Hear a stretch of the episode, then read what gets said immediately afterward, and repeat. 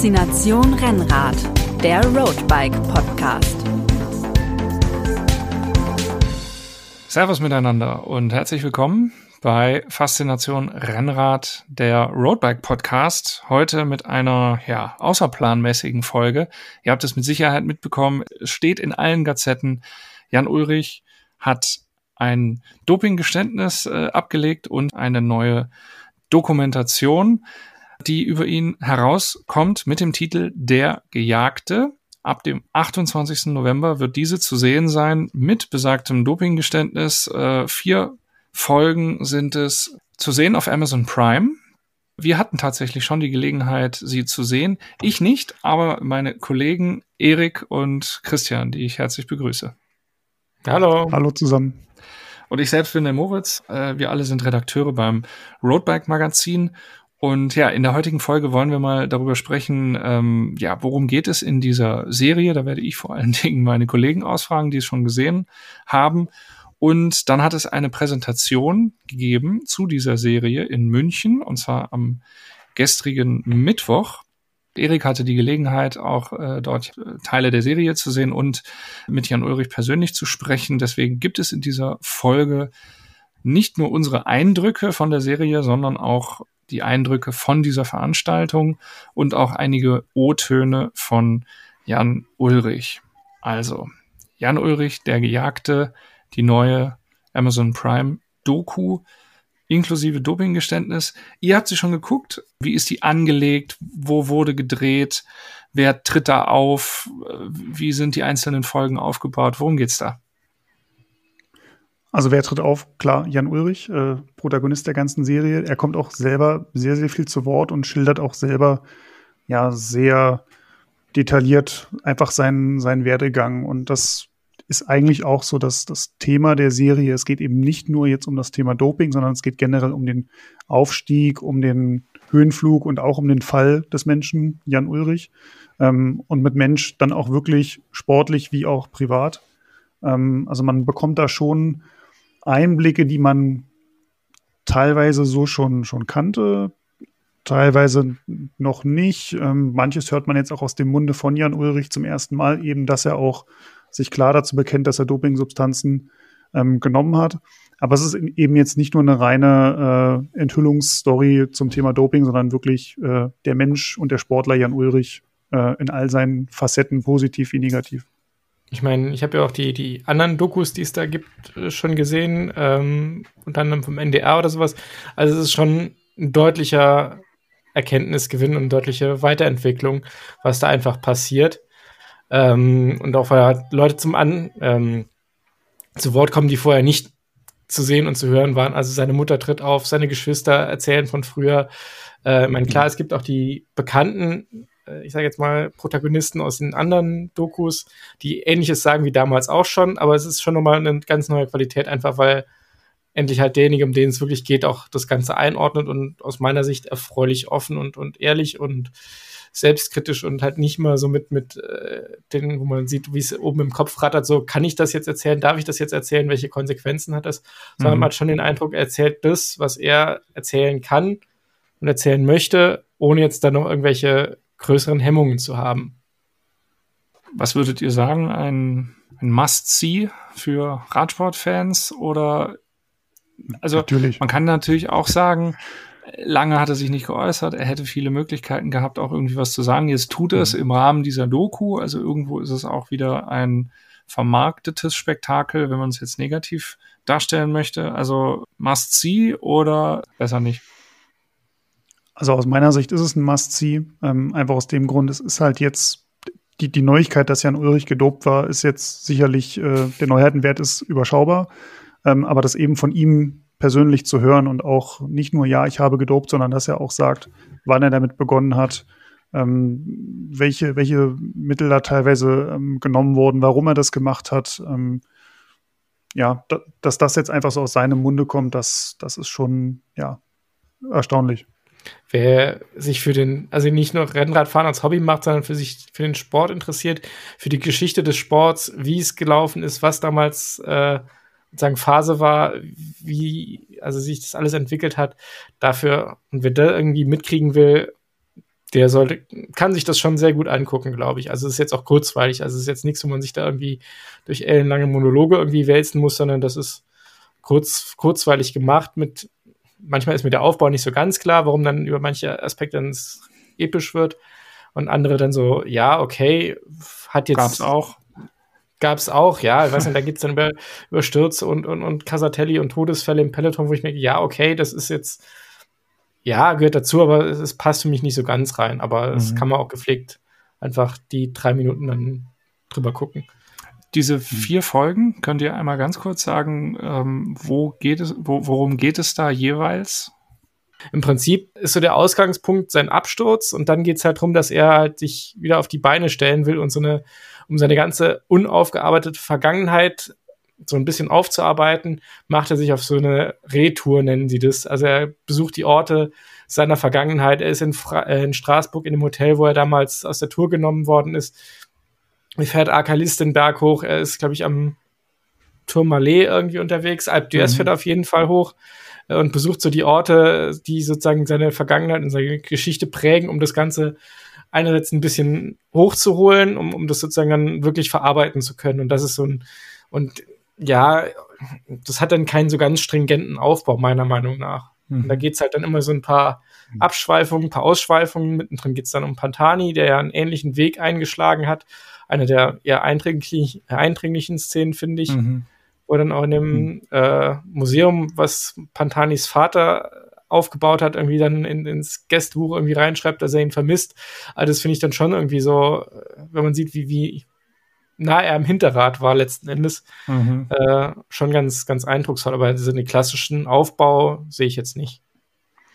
Nee, es ist eigentlich insofern fast chronologisch erzählt, also beginnt mit diesem Absturz, mit diesem persönlichen und dann eben dieses, wo kommt der Mensch Jan Ulrich eigentlich her und wie, wie kam er überhaupt in diese Situation, dann ist es eigentlich eine chronologische Erzählung, was aber, glaube ich, für viele Zuschauer, die vielleicht jetzt nicht wie wir intensive Radsportfans sind und das alles sowieso ähm, aus dem FF wissen, vielleicht sogar ganz gut ist, dass da eben nicht so sehr in der, auf der Zeitachse gesprungen wird, sondern dass man da wirklich versucht, so, eine, so, eine, mhm. so einen Aufbau, wie er einfach auch logisch aus der Geschichte heraus entstanden ist, ähm, dass, dass man den eben so zeichnet. Habt ihr eine Szene, eine Sequenz, die euch persönlich ganz besonders im Gedächtnis geblieben ist? Oder eine, eine Lieblingsstelle oder die größte Überraschung? Meine Lieblingsstelle ist ja eigentlich, hat gar nichts mit, mit Doping oder Auf- und Niedergang von Jan Ulrich zu tun, sondern wie er äh, erzählt von der Etappe nach d'Huez 1997. Mhm. Ich sage nur Verdauungsprobleme und Radmütze. ähm, also das ist sehr amüsant erzählt. Da habe ich mich, äh, da habe ich mich sehr totgelacht drüber. Ja, die fand ich witzig. Ich fand aber auch die Szene witzig, wo dann äh, tatsächlich äh, Andorra Akalis fährt und an einem Hobbyfahrer vorbeifährt und sagt so, hi, I'm Jan Ulrich und dann, äh, ich war Profi und dann, ah, mh. und dann kommen sie echt so ins, ins, ins entspannte Plaudern und äh, mhm. ich weiß nicht, es, ich, es wirkt halt jetzt auch nicht so, als ob sich Jan Ulrich da mordsmäßig verstellen müsste, um halt mit irgendjemandem, den er unterwegs auf der Straße trifft, irgendwie locker zu plaudern. Also das mhm. wirkt sehr, ist ja natürlich, ich meine, natürlich sind da Kameras dabei, natürlich ist er verkabelt, natürlich wird das aufgenommen, was er spricht, aber es wirkt halt schon so, als, als könnte das tatsächlich passieren. Das finde ich halt mhm. irgendwie ganz, ganz witzig. Du, du, du sagst auch gerade so das Wort locker. Ich finde, das ist was, was man Jan Ulrich über die Serie schon sehr anmerkt, dass er oft sehr, sehr locker, sehr gelöst, sehr authentisch wirkt und nicht so, wie man ihn teilweise aus Interviews kannte, wo er dann so ja, verbiestert, verbittert, ähm, so, so ein bisschen wortkarg ähm, da saß und äh, ja, wo, du hast es vorhin schon gesagt, so versucht hat, bloß nicht zu viel zu erzählen oder sich zu tief in die Karten blicken zu lassen. Mhm. Ja, ich glaube, das merkt man, das ist mir aufgefallen. Nicht so, also jetzt ein, ein, Wort so gescriptet ist, wo er sozusagen vorher aufgeschrieben bekommen hat, was, was darf er jetzt sagen, sondern er kann halt wirklich für sich sagen, das erzähle ich jetzt und ich erzähle es, wie es war mhm. und so wie ich mich dran erinnere und dann äh, so kommt es halt dann raus, ohne jetzt, äh, das kann ich jetzt nicht sagen, das kann ich jetzt nicht sagen, sondern er erzählt halt. Auch mhm. wenn er mhm. äh, erzählt, wie sein, sein Vater irgendwie ihn wegen Betteinnässen irgendwie durchs Zimmer geprügelt hat und er dann die ominöse Narbe davon getragen hat. Ich meine, das ist ja auch dann, okay, erzählt jetzt auch nicht jeder einfach so, wenn mhm. er als, mhm. ich meine, das spricht ja auch dafür, was da, was, was für ein kind, Kindheits, äh, welche Kindheit er da teilweise hatte. Mhm. Erik, du warst gestern bei der Vorstellung dieser Dokumentation in München, wurde sie der Presse vorgestellt. Äh, kannst du einmal ganz kurz äh, für die Zuhörerinnen und Zuhörer, wie muss man sich das vorstellen? Was war, wo war das? Wer war da alles? Wie lief das ab? Also das fand in einem Kino statt tatsächlich, in der Münchner Innenstadt am Sendlinger Tor. Ja, klassischer Kinosaal kann man sich, kann man sich vorstellen, wo dann natürlich ja, die Journalisten saßen, aber auch natürlich Jan Ulrich und ja, einfach diverse Wegbegleiter. Also das waren ehemalige Teamkollegen, das waren äh, sportliche Leiter, Freunde, Familie, ähm, Kontrahenten waren da. Ivan Basso war zum Beispiel mit dabei. Okay. Ähm, die Mutter von Marco Pantani war auch da. Das war auch ja sehr bewegend, dann auch Jan Ulrich und die Mutter von Marco Pantani ähm, zu sehen, weil es da auch in der Serie einen ja, relativ intensiven Part dazu gibt.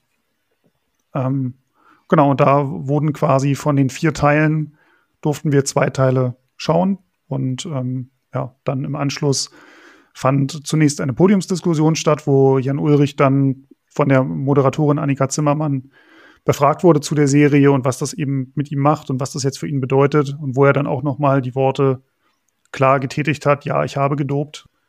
Und im Anschluss gab es dann ja klassisch Fototermine, die, die Möglichkeit, ihm ein paar Fragen zu stellen, ein bisschen zusammenzukommen und dann eben ja locker, locker zu plaudern. Wie viele Journalisten sind da? Was muss man sich da vorstellen? Sind da fünf? Sind da 50? Ja, eher 50 würde ich sagen. Okay, das ist jetzt schwer zu sagen. Also ich würde sagen, in Summe waren es vielleicht so 150, 200 Leute, mhm. aber das war eben dann alle, alle Personen zusammengerechnet. Mhm. Ja, und das, du hast es gerade schon gesagt, dass, da war die äh, Mutter von Marco Pantani, das hast du mir äh, heute tagsüber mal erzählt, dass das eine ganz besondere Sache war, nämlich dass Jan Ulrich der Einzige gewesen ist, der auch nach Cesenatico dann nochmal gegangen ist und dort die Familie besucht hat.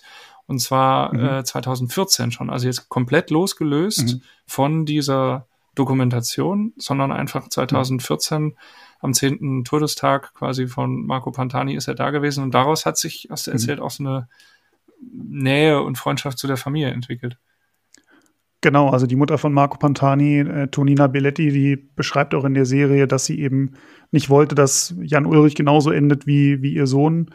Und ähm, ja, dass, dass, da einfach eine gewisse ja, Beziehung zueinander, zueinander aufgebaut wurde und dass eben von Seiten des, des Radsport, Radsportverbandes oder von ehemaligen Teams von Marco Pantani keiner äh, gekommen ist und auch nicht mal jemand angerufen und, und kondoliert hat und dass eben ja, Jan Ulrich die Größe gezeigt hat und gibt dann in der Doku auch einen Moment, wo er mit dem Vater von Marco Pantani dann zum Grab von Marco Pantani geht und Blumen niederlegt und ist natürlich dann auch mit der Musik darunter, boah, also wenn jemand nah am Wasser gebaut ist, das äh, mhm. äh, das kann schon unter die Haut gehen oder das, das geht definitiv unter die Haut. Also da dann natürlich schon auch irgendwo inszeniert, aber der Ursprung des Ganzen mhm. ohne Kamera, wenn ja. ich dich jetzt richtig verstehe, und schon Jahre früher. Ja, ja. Ja, Lance ist ja auch neben Marco Pantani auch so ein äh, Mensch, der Jan Ulrichs Karriere natürlich sehr lange mitgeprägt, begleitet hat. Und die tauchen ja jetzt irgendwie im, im Podcast vom, vom Lance Armstrong und äh, bei gemeinsamen Fahrradtouren. Irgendwie habe ich den Eindruck, die, die sind ja jetzt auf einmal ultra dicke. Taucht der mhm. auch auf in der Doku? Ja, also der, der kommt auch zu Wort. Gibt es da irgendwas Erhellendes? Ja, es sind die Geschichten, die man schon kennt, dass äh, Jan Ulrich natürlich das viel größere Talent war als er und äh, ja, er war eigentlich auch eingeladen äh, nach München, Lance Armstrong, äh, konnte es wohl aber wegen Thanksgiving nicht, nicht einrichten. Also das ist den Amerikanern ja heilig. Ähm, da kommt Thanksgiving dann doch noch vor Jan Ulrich mhm. in seiner Prioritätenliste anscheinend. Ja, aber es wird halt wie immer deutlich, also welchen Respekt äh, letzten Endes die beiden voneinander hatten und nach dem Motto, Jan war der Einzige, vor dem sie bei US Postal und, und äh, Anno Dunnemals eigentlich immer Angst haben, nachdem sie sich gerichtet haben und auch erzählt so ein bisschen auch dieses, okay, es gibt halt das Talent und es gibt halt den, den Willen und dann, wo sie es gemein, wo sie es gemeinsam, wo es Gemeinsamkeiten gab und wo es halt auch Unterschiede gab, einfach auch zwischen beiden, aber mhm. ähnliches hat man auch schon gehört. Mhm. Gibt es Einblicke, du hast es gerade eben schon äh, gesagt, Erik, für diese äh, Alp d'Huez-Etappe 1997, gibt es auch so also jetzt wirklich losgelöst vom Thema Doping, diese, diese Einblicke in den Radsport, irgendwie noch so ganz entscheidende Momente äh, wie The Look äh, in äh, Alpe d'Huez, als Armstrong ihn anguckt und dann attackiert oder mhm. 2003 die Tour de France, wo, dass da irgendwelche Geschichten hinter den Kulissen noch erzählt werden? gibt es immer wieder. Also generell zu diesen einschneidenden Momenten. Col du Galibier 1998, als Jan Ulrich da den in den Hungerast gefahren ist und zum letzten Mal in seinem Leben das gelbe Trikot der Tour de France trug an dem Tag. Ähm, du hast gerade The Look angesprochen, da äh, wird dann auch Jan Ulrich bei seiner Retour gefilmt, wie er nach der ersten Haarnadelkurve zu der Stelle kommt, wo Lance Armstrong dann attackiert hat. Und dann erzählt Jan Ulrich einfach, wir sind so brutal in diesen Berg reingeknallt. Ich hatte 500 Watt dazustehen auf meiner Anzeige und dann fährt der Armstrong einfach, schaltet er nochmal zwei Gänge runter und fährt einfach los. Mhm. Äh, also da gibt's auch viel Insights in den Sport okay. und in die Geschichte von Jan Ulrich und dieses Duells, abseits von Doping und Drogen und äh, ja, verbotenen Dingen. Ja, was ich da in dem Zusammenhang interessant finde, äh, wo sie dann erzählen, dass sie also es lief ja dann viel über Tourfunk und sie wussten auch, dass die anderen jeweils bei den anderen Teams mit reinhören. Also es ist nicht so, dass mhm. dieser Tourfunk irgendwie verschlüsselt oder geheim wäre, sondern wenn irgendwie sich dann die, die Frequenzen wohl durchgestochen worden sind, was wohl beide irgendwie erreicht haben, dann erzählt mhm. dann, dann Johann Brunel, dass irgendwie immer das Gegenteil von dem sagen, was sie dann wirklich machen. So, Lance sieht scheiße aus und wir machen nicht das, was wir heute Morgen besprochen haben. Und dann merken sie, mhm. fünf Minuten später knallt halt Telekom vorne rein, weil, ey, Lance, es sieht nicht gut aus. Und dann gehen die denen sozusagen ein bisschen auf den Leim. Wobei es da auch andere Aussagen gab, dass sie eben nicht denen auf den Leim gegangen seien, aber. Mhm. Ich habe schon gesagt, wir haben den ein oder anderen O-Ton von Jan Ulrich. Ich würde vorschlagen, wir hören da jetzt einfach mal in den ersten rein. Und die naheliegende erste Frage bei der Veranstaltung gestern war natürlich, äh, Jan Ulrich, wie geht es Ihnen jetzt eigentlich gerade? Und da hat er das hier gesagt. Ich fühle mich erleichtert, muss ich sagen. Ja, ich fühle mich, fühl mich, fühl mich leichter und äh, für mich war das überhaupt gar nicht leicht. Das ist, äh, sah sicher auch nicht leicht aus und es war, war auch nicht leicht. Ja, das ist, äh, ich war jetzt so, so viele Jahre auch äh, aus Öffentlichkeit irgendwie verschwunden, habe meine eigenen Probleme äh, gehabt und äh, jetzt dann wieder zurückzukommen, äh, auch privat, so Privates zu erzählen, das, das fällt überhaupt gar nicht leicht. Ja, aber jetzt fühlt sich ja irgendwie besser. Und natürlich kam auch die Frage auf, was er sich jetzt so erhofft. Und da hat er das hier gesagt. Nein, ich möchte mich einfach ganz normal wieder bewegen können in der, in der Öffentlichkeit und äh, vielleicht kann man das ja irgendwann mal ans Akta legen, weil das ist jetzt so lange her, dass ich, dass ich auch mal wieder im Radsport irgendwas machen kann. Warum nicht? Ja? Ich habe so viel Erfahrung und äh, ich liebe den Sport nach wie vor. Das ist meine Leidenschaft und äh, vielleicht kann man da auch ein Umdenken Erwarten nicht. Nee, erwarten nicht. Erwarten ist falsch Wort. Erhoffen. Erhoffen. Erhoffen. Erhoffen. Wie hat Jan Ulrich auf dich gewirkt, Erik, gestern?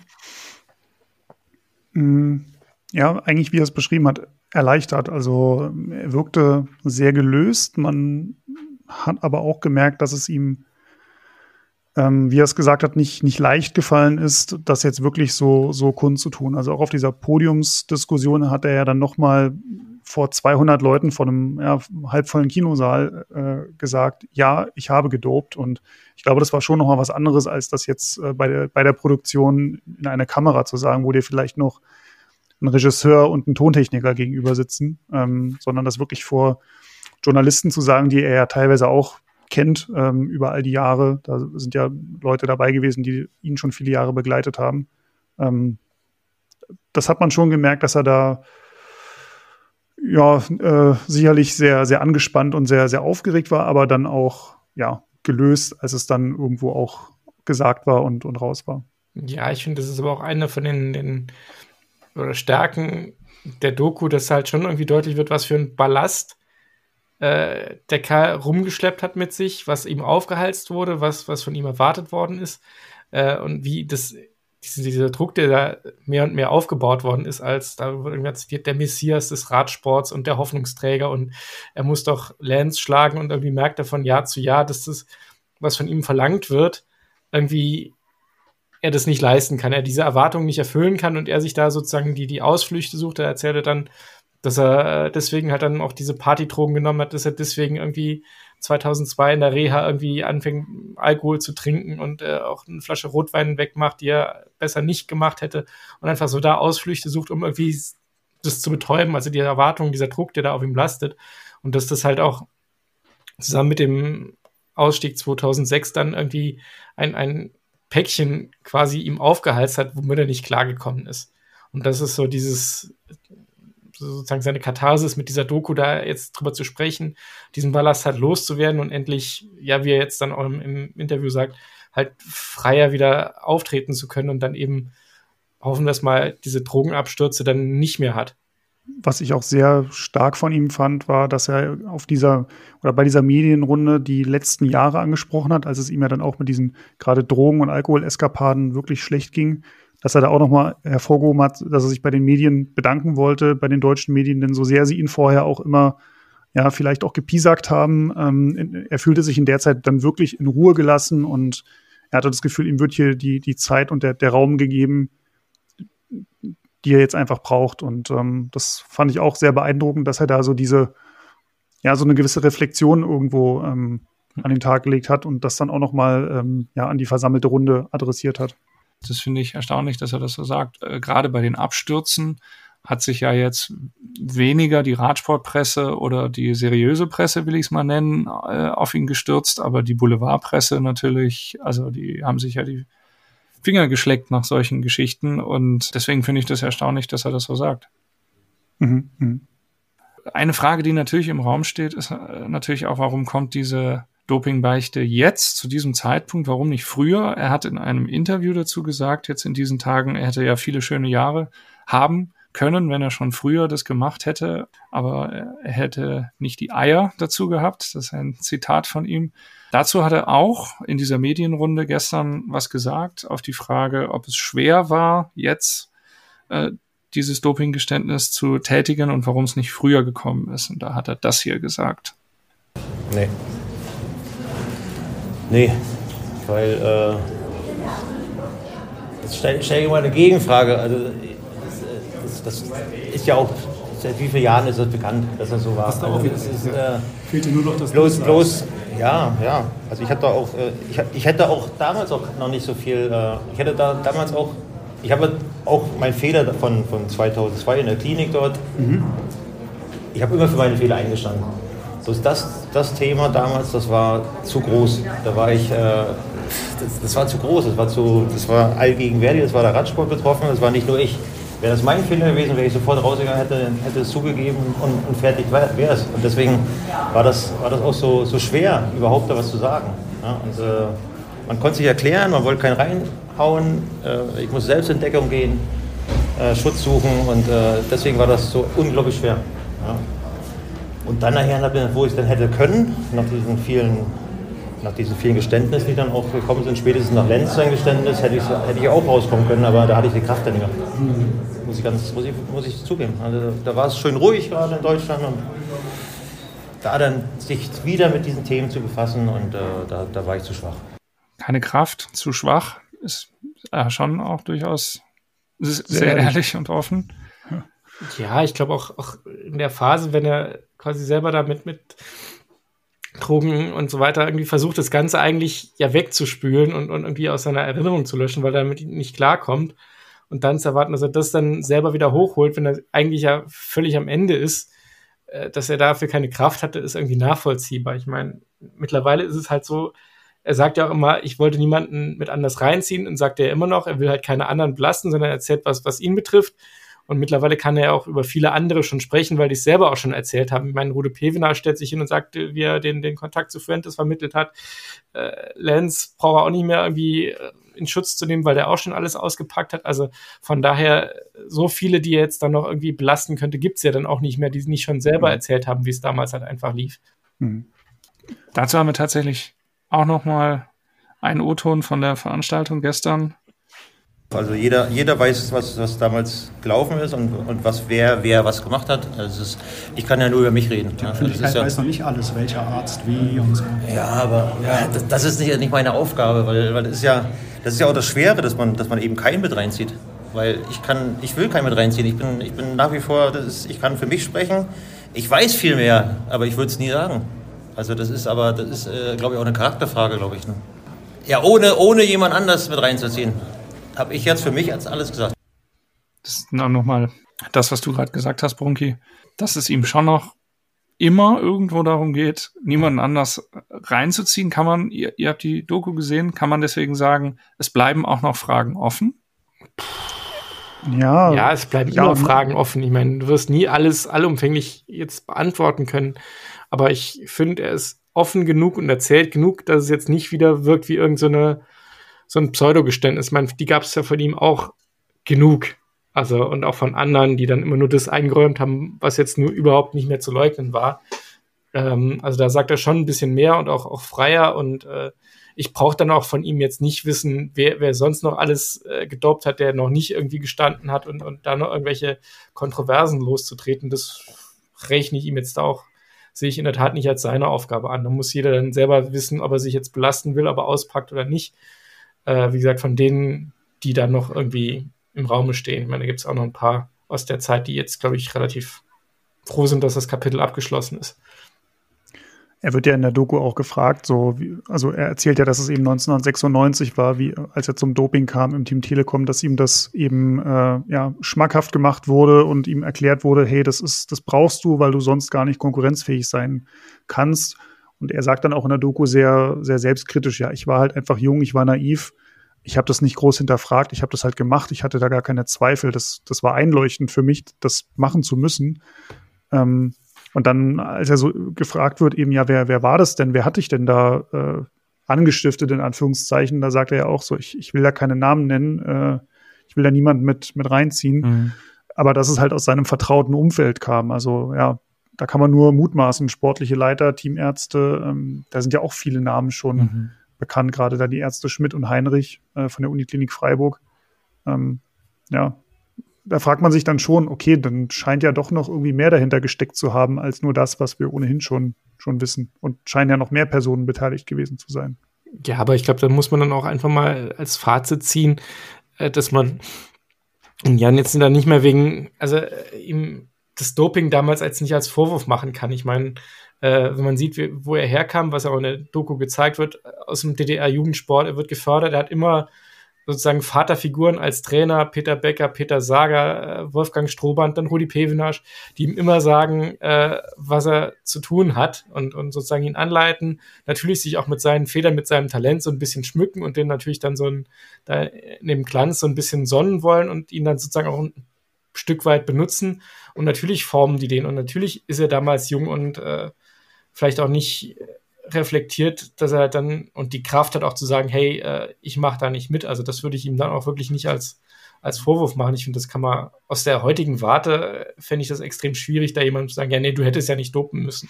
Du hättest ja, wenn, wenn die mhm. hingehen und sagen, ja, hey, so läuft das hier. Ich meine, man muss sich das vorstellen, das Team Telekom, die holen da 96 Bjarne Ries als sozusagen neuen Hoffnungsträger. Das, das kommt ja dann auch in einen von den ersten Folgen, so das das Team 95 hm. war es ja nur so als halbes Team irgendwie so notdürftig bei der Tour dabei. Äh, Telekom sagt, hey, wir wollen hier Erfolge sehen, das muss richtig laufen oder nur so mitschwimmen, das ist nicht unser Ding.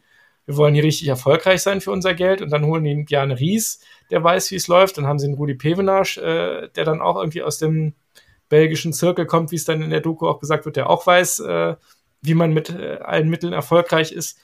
Äh, und dann holen die sozusagen das, das Megatalent, was da in, in Ostdeutschland schlummert, dass die dem sagen, hey, äh, so läuft das hier, wenn du erfolgreich sein willst, dann machst du mit. Er sagt ja selber, ohne äh, fühlt man sich wie mit einem Messer in einer Schießerei sozusagen. Und äh, mhm. Hm. das war ja auch immer seine, seine Verteidigungslinie, sprich, ich habe mir jetzt keinen Vorteil verschafft, sondern ich habe halt einfach für Chancengleichheit gesorgt. Was ja sogar ein Hajo Seppel, der ja nun wahrlich kein Verteidiger von, von Dopingsündern ist, ihm aber doch durchaus zugesteht, dass, dass man das so sehen kann, dass es damals halt so war und er dann letzten Endes nur dafür gesorgt hat, dass er mit gleichen Waffen kämpft und, und, und gleiche Chancen hat. Und unter dem Aspekt auch seinen alten Satz, ich habe nie jemanden betrogen, bezieht sich natürlich auf seine Konkurrenten, kann man das ja tatsächlich so sehen. Die hatten alle dieselben Möglichkeiten. Ja, aber das, das entschuldigt natürlich jetzt sehr stark. Ich kann das nachvollziehen, diese Sichtweise. Und ich bin auch nicht derjenige, der dann irgendwie den ersten Stein heben möchte und sage, ich hätte in der vergleichbaren Situation komplett anders gehalten. Aber wird, wird es denn auch an irgendeiner Stelle mal verurteilt oder in irgendeiner Art und Weise eingeordnet oder wird irgendwo mal gesagt, es war aber halt auch falsch einfach? Ja, das finde ich kommt schon sehr stark raus, dass, dass Ulrich auch sagt, ja, also natürlich war das damals nicht die richtige Entscheidung, ähm, rückblickend betrachtet, mhm. aber damals hat es sich eben richtig angefühlt. Ähm, und ich glaube, da kommt dann auch dazu, er beschreibt ja, wie er das vor der Tour 1996, also vor seiner ersten Tour de France, angefangen hat äh, mit den Dopingsubstanzen und er wird dann halt auf Anhieb Zweiter hinter seinem Kapitän. Ein Jahr später gewinnt er die Tour. Also natürlich sagst du dann nicht, äh, oh, ja, hm, nee, brauche ich nicht das Doping, sondern du schaffst es halt damit dann auch die, die großen Erfolge einzufahren. Dann kommt die Erwartungshaltung, dann wirst du sicherlich nicht sagen, ja, jetzt, jetzt kann ich das Zeug ja weglassen, weil jetzt habe ich ja die Tour de France mal gewonnen, sondern du bist ja dann auch getrieben immer wieder von diesem Erwartungsdruck, das, das bestätigen zu müssen. Und ja, ich meine, der, der Kerl war damals 22 Jahre alt, als er da vor die Entscheidung gestellt wurde. Also das soll alles nicht entschuldigen, mhm. aber es, es erklärt, warum eben ähm, man sich da dem, dem nicht verweigern kann. Und es gibt sicherlich starke Charaktere, die das können, die auch mit 22 Jahren sagen können, nee, geht mir weg mit dem Zeug, dann mache ich eben eine Ausbildung zum Schreinermeister. Mhm. Äh, da war halt Jan Ulrich einfach nicht der Typ dafür. Und das, finde ich, kann man ihm jetzt auch nicht kritisch vorwerfen, weil äh, jeder Mensch ist halt anders und er, er, war halt nicht der Typ, der dann stark seine eigene Meinung vertritt und Dinge hinterfragt. Mhm. Ja, finde ich, gibt es eine, eine, interessante Szene auch in der Doku, wo er dann äh, Herr Fuentes irgendwie erzählt. Sagen wir mal, es gibt verschiedene Arten von Menschen äh, oder Autofahrern bei Rot, Gelb und Grün. Äh, äh, quasi welche, welche Ampel nimmst du denn noch sozusagen? Und er sagt, äh, ich nehme immer Grün. Also er wollte dann jetzt kein, er sagt dann, das bezog sich ja ganz klar drauf, wie viel Risiko willst du eingehen? Sprich, knallst du bei Rot mhm. drüber, scheißegal, oder bleibst du halt im, im grünen Bereich und ähm, als Metapher bezogen auf die Mittel oder auf die Therapien, die man machen kann, oder? Genau, also wie viel mhm. mhm. man da sozusagen rausholen kann. Äh, glaube ich, ersten Staffel sagt Fantasy, ich finde es ja eh witzig, dass der da tatsächlich so, so offen und irgendwie erzählt, was der alles gemacht hat. Der hat, nimmt da irgendwie gar kein Blatt von. Man kann aus einem Esel kein Rennpferd machen. Ein Rennpferd bleibt immer ein Rennpferd und egal was man tut, äh, der mhm. Esel wird immer ein Esel bleiben. Also ich meine, das also brauchen wir es gar nicht auszuprobieren. nee. Unburo solo es unburo. Genau, so ungefähr. Ich kann kein Spanisch, aber mhm. äh, Gott sei Dank gibt es ja Untertitel. Nee, und, und ich meine, das ist natürlich auch in gewisser Weise eine Entschuldigung, weil er sagt, okay, also Jan hat die Tour dann nicht gewonnen, weil er äh, aus, durch Doping zu einem Rennpferd wurde, wo er keiner ist, sondern das heißt, egal was du nimmst, das ist immer noch mordsmäßige Leistung letzten mhm. Endes. Mhm. Was ich bei Fuentes auch spannend fand, ist, dass er auch ähm, später dann erzählt, dass, dass er damit gar nicht so das große Geld, also die Leute denken immer, er hätte sich mit dem, mit dem Doping und mit diesem Netzwerk, das reicht ja auch noch in ganz andere Sportarten rein, außerhalb des Radsports, äh, dass er sich da die goldene Nase verdient hätte. Aber er meinte dann so, ich habe das gar nicht wegen des Geldes gemacht, sondern äh, einfach so aus wissenschaftlicher Perspektive fand ich das spannend, wie weit man quasi die Tuning-Schraube drehen kann. Ähm, fand ich, fand ich auch sehr, sehr beeindruckend. Muss man natürlich gucken, ob solche Aussagen für bare Münze genommen werden können, weil das ist ja schon auch ja. nicht, ja, auch eine, eine, eine, bemerkenswerte Entschuldigungsstrategie, finde ich. Also so wirkt es jetzt auf mich. Ja. Finde ich aus ethischer Sicht durchaus jetzt bedenklich. Ja. Man sagt, okay, ich, ich gucke halt, was ich Leuten geben kann, wie viel besser die werden. Ich meine, wenn dann tatsächlich mal irgendwelche Nebenwirkungen auftauchen, auftreten, äh, dann ist man ja dennoch in der Verantwortung. Also das fände ich dann auch schwierig, aber. Mhm.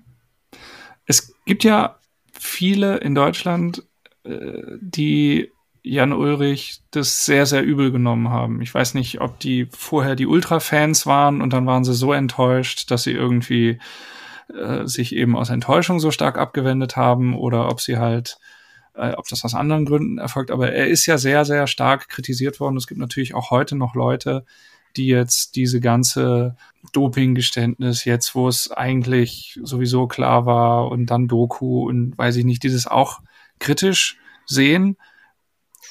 Gucken die sowas und sagen, das ist ähm, überzeugt mich jetzt doch und ich kann das nachvollziehen und das baut vielleicht auch eine Brücke zu denen oder ist das irgendwie auf Deutsch gesagt, wenn man Jan Ulrich scheiße fand, fand man, findet man den jetzt immer noch scheiße? Schwierig. Also ich glaube schon, ja, dass es schwer. Äh, ich meine, wer ihn doof findet und aus welchen Gründen auch immer, ich meine, letztendlich muss man ja auch sagen, wir sind ja alle irgendwie, also zumindest die Älteren unter uns, so die, die Generation Ulle, die halt letzten Endes ja durch diesen enormen Boom da anno 96, 97, Anfang 2000er äh, überhaupt mal dieses, dieses, diesen Rennradsport für sich entdeckt haben. Äh, ich weiß ja noch, bei mir war das damals so. Man hat Tour geguckt, man hat mit Ulle mitgefiebert, man hat gedacht, dieses Jahr packt er den Armstrong und, und äh, immer so, jetzt attackiert Armstrong, jetzt muss Ulle mitgehen und nein, Ulle tritt seine hohen Gänge und fährt sein konstantes Tempo und der kriegt den schon noch wieder und er hat ihn nie wieder gekriegt. Ähm, mhm. Von daher glaube ich, dass da auch so ein viel, ja, ich weiß nicht, bei den, den, den Ulrich-Hatern, was da letzten Endes so der, der, der Hintergrund ist ob das verschmähte Liebe ist oder ich weiß es nicht. Ich kann es irgendwie nicht so ganz nachvollziehen. Ich weiß gar nicht, ob es da so viele Hasser auch tatsächlich gibt. Also ähm aber wir fragen es einfach mal ab. Äh, bei Roadbike Instagram-Kanal machen wir mal irgendwann jetzt eine Umfrage. Ähm, mhm. Können wir ja dann sehen. Gute Idee. Aber ähm, ja, das ist einfach eine Frage, die sich mir auch gestellt hat, ob, ob da irgendwie jetzt vielleicht auch tatsächlich für mehr Verständnis geworben wird oder ob dann mhm. ja es letztlich irgendwie die Fronten dann doch verhärtet bleiben. Es war ja auch lange so, dass er in, in, in den Zwischenphasen, also zwischen seinen Abstürzen, war er auch immer mal wieder präsent mit irgendwelchen Jan Ulrich äh, Radsportcamps oder dass er mit dem Ötztaler mitgefahren ist oder sonst was. Ich meine, das war ja immer so, dass er dann, dass es ja immer noch viele Fans gab, die dann zu ihm gehalten haben, die mhm. dann äh, Autogramme wollten, die äh, natürlich mit Jan Ulrich irgendwie mitfahren wollen und sowas. Äh, also ich glaube, der hatte, hat immer noch eine Fanbase, die ihm da viel verziehen, viel nachgesehen haben. Und ich glaube, wenn die jetzt dann aus seinem Mund auch nochmal wirklich hören, wie es war, ich glaube, die kann es dann einfach nochmal so ein bisschen in ihrer Sicht bestätigen eher, als dass jetzt wirklich die, wobei ich glaube, das, hm. Äh, hm. Hater, ich glaube, das ist eher so ein, so ein Gesamtradsportphänomen. Das sind die, die immer noch sagen, egal, was beim im Radsport passiert ja die, die rollenden Apotheken oder sowas, die halt hm. nicht mitkriegen, dass hm. sich der Sport hm. ja dann doch zumindest zum Teil gewandelt hat. Also ich glaube, das sind eher so die, die generellen Vorbehalte gegen, gegen Radsport, also die den Sport überhaupt nicht mehr ernst nehmen.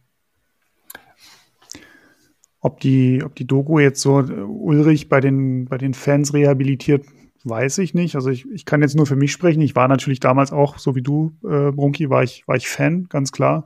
Dann kam das natürlich alles irgendwie raus mit, mit Doping. Da war man irgendwie so, hm, ja, ist natürlich irgendwie so ein bisschen gefallener Sportheld, aber ich hatte dann immer so ganz viele Jahre so ein, so ein neutrales Verhältnis dazu, muss ich sagen. Und eigentlich so, ich fand die Doku hat jetzt selbst, selbst mir, der so die Geschichte von Jan Ulrich ja mitbekommen und auch lange verfolgt hat, schon so ein bisschen ein Verständnis ausgelöst, diesen, diesen Menschen Jan Ulrich einfach besser zu verstehen. Und ähm, ich glaube auch, dass dieses Dopinggeständnis, was er da jetzt abgelegt hat, dass das jetzt gar nicht der Öffentlichkeit groß weiterhilft, ähm, dass wir da jetzt irgendwie die krassen Erkenntnisse bekommen, sondern dass es, glaube ich, Jan Ulrich selber einfach extrem weiterhilft, dass er eben nicht diese Abstürze, die er, wie er auch in der Doku sagt, alle vier, fünf Jahre einfach immer wieder hatte, weil er mit dieser entzogenen Liebe von der Öffentlichkeit einfach nicht, nicht umgehen konnte. Und wenn er jetzt vielleicht auch merkt, er ist jetzt damit rausgekommen und es gibt jetzt nicht den, den riesen Shitstorm und die große, oh, was, Jan Ulrich war gedopt, um Gottes Willen, sondern das ist ja alles schon irgendwie bekannt, dass er dann auch mit diesem Kapitel vielleicht auch seinen Frieden einfach finden kann und dass am Ende er vielleicht sogar der große Gewinner von diesem Geständnis und dieser Serie ist, viel mehr als es die Fans mhm. und die mhm. Öffentlichkeit sein können. Ja, ich glaube auch, das ist eher so die, die erste Zielgruppe ist jetzt weniger die, die reine Radsport Bubble irgendwie, sondern tatsächlich auch die, die breite Öffentlichkeit. Ich meine, Ulrich hat jetzt mal rein, wenn man rein von den Ergebnislisten sich anguckt, halt das, das Zeug als erster deutscher Toursieger, der ja faktisch immer noch ist.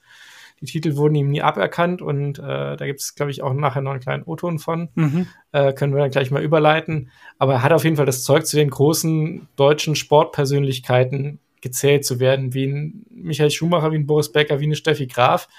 Äh, und ich glaube, dadurch, dass er jetzt mit der Vergangenheit ja dann doch aus, zwar spät, aber halt immer mal schlüssig und offen aufräumt, dann doch auch so die, die Hoffnung verbunden ist, da auch in diesem einfach wie ein normales Leben führen zu können und das wirklich mal aufzuarbeiten. Deswegen glaube ich, ist es wirklich viel, viel Eigentherapie, wie du auch sagst, Erik. Also für sich das einfach klar zu kriegen und dann halt auch in der Öffentlichkeit nicht mehr als der, der irgendwie nichts sagt, irgendwie sich immer noch blöd stellt, wo, wo jeder weiß, dass es eigentlich anders gelaufen ist und damit mhm. einfach kein, ja in der Öffentlichkeit eine Persona non grata war. Der war ja, wie du auch schon sagst, vom, von Himmel hoch jauchzen, von überfüllten Bonner Marktplätzen bei irgendwelchen Tourempfängen zu äh, der Dopingsünder, der uneinsichtig ist, der Koks nimmt, der irgendwie äh, die eine Eskapade nach der anderen hat. Ähm, und wenn er das jetzt irgendwie in, mit sich ins Reine kommt, durch diese Doku, durch dieses Geständnis, glaube ich, hilft es ihm und letzten Endes dann auch, ja, ihm den, den zustehenden Platz irgendwie zuzuweisen. Als Mensch mit allen seinen Stärken und Schwächen, die jeder hat. Mhm. Du hast es gerade schon gesagt. Die Frage ist natürlich äh, auch, hat das Ganze jetzt nochmal ein juristisches Nachspiel? Bleibt er Tour de France Sieger 1997? Und da hat er gestern auch was zugesagt. Da hören wir mal rein. Also sagen wir mal so, ich weiß, dass ich dass ich zu der damaligen Verhältnisse, ich weiß, was ich geleistet habe. Und ich, ich, ich glaube mir, also ich persönlich glaube mir, mir steht der Titel zu. Ja, und äh, ich weiß es nicht, das müssen andere entscheiden, aber äh, in meinem Herz bin ich Tour de France-Sieger. Klare Aussage. Mhm. Ja, aber ich glaube, das kann man auch so stehen lassen. Ich meine, äh, Jan Ries hat auch trotz Geständnis, wird er, glaube ich, korrigiert mich, äh, nach wie vor 1996 als Torsieger gefeiert, auch wenn er irgendwann gesagt hat, hey, das Trikot liegt bei mir im Keller, ihr könnt es abholen, wenn ihr wollt. Mhm. Ähm, und das war ja elf Jahre nach seinem Toursieg. Also 96 hat er gewonnen, 2007 hat er das so gesagt mhm. und hat er Doping gestanden. Ja, also ich glaube, da, da, droht jetzt dann nichts. Würde ich jetzt nicht erwarten, mhm. nee. Bei Lance Armstrong hatte das, glaube ich, eine andere Dimension. Da war es, glaube ich, eigentlich auch schon verjährt. Ähm, aber da war einfach dieses ganze System, ähm, was er da befeuert hat, wo es ja dann auch teilweise um ja, äh, juristische Machtspiele, die er da geführt hat, um ja, teilweise Korruption, äh, worum es da ja ging. Ähm, das, das System war ja einfach viel größer und Armstrong war ja da eine viel größere Stellschraube in diesem System. Ja, und ich, wo, wo ich bei Jan Ulrich eher glaube, er war eher so der, der es halt mitgemacht hat, aber nicht der, der das jetzt aufs nächste Level gehoben hat, ähm, das Thema Doping. Ich glaube, Lance und Ulle kann man insofern nicht so richtig vergleichen, weil es ganz, ganz andere Menschen sind ich meine, wir kennen sie natürlich persönlich jetzt überhaupt nicht, können aber so, wie sie jetzt nach außen wirken, ist es ja tatsächlich der äh, Armstrong war ja eher, wie du gesagt hast, auch der Gestalter dieses Systems und hat es selber noch immer wieder auf die neue, auf die nächste Ebene hochgeführt und hat ja auch gerade durch diese Prozesse, die er geführt hat und dieses, er hat ja gesagt, wenn du angegriffen wirst, dann musst du doppelt so hart zurückschlagen. Und Ulle ist ja in dem Sinne irgendwie eher so das Gegenteil gewesen. Dann sagen wir ja, der laviert sich da immer so drumherum und will halt irgendwie und, und zerbricht dann ja auch noch irgendwo halb äh, da dran. Ähm, mhm. Aber das ist natürlich jetzt aus juristischer Sicht ist das natürlich Bums, weil ähm, muss man, äh, müssen vielleicht auch andere beurteilen. Aber ich glaube tatsächlich, auch wenn Ries das Trikot nicht abgegeben hat, wird ähm, Ulrich das Trikot auch nicht abgeben müssen.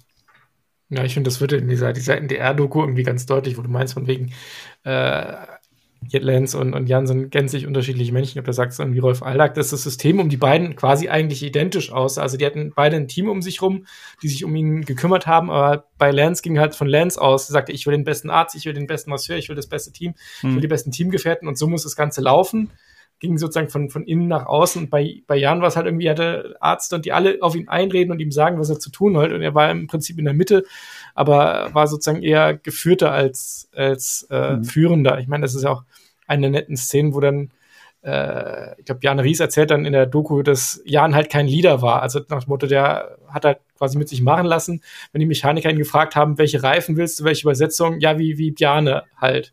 Also er wollte es dann genauso haben und, und ja, Ihr habt es schon gesagt, Jan Ulrich hat natürlich gerade für den deutschen Radsport eine unglaubliche Bedeutung und auch für die, für die Gesellschaft irgendwo. Du hast gerade schon, äh, Runki, diese großen Sportstars genannt, wo er dann auch in einer Reihe steht. Becker, äh, Schumacher, Steffi Graf. Deswegen wird es jetzt mit Sicherheit spannend sein zu sehen, wie in den kommenden Wochen auch diese Serie einmal rezipiert wird ich würde noch gerne den, den Ausblick einstreuen, weil man ist ja auch die Frage so, wie geht es denn jetzt eigentlich weiter? Ich meine, Jan hat, glaube ich, in Interviews gesagt, ja, er kann sich schon irgendwie eine Funktion irgendwie im, im Radsport vorstellen, äh, weil er halt den Sport nach wie vor liebt und das irgendwie seine Leidenschaft und sein Metier ist und er sich da irgendwie auch, auch Expertise, das finde ich halt jetzt ganz spannend, wie es da, es da jetzt weitergeht. A, ob es jetzt dann wirklich durchhält mit dem Entzug, ob das jetzt wirklich so die, diese Katharsis war, das einzuräumen ich meine,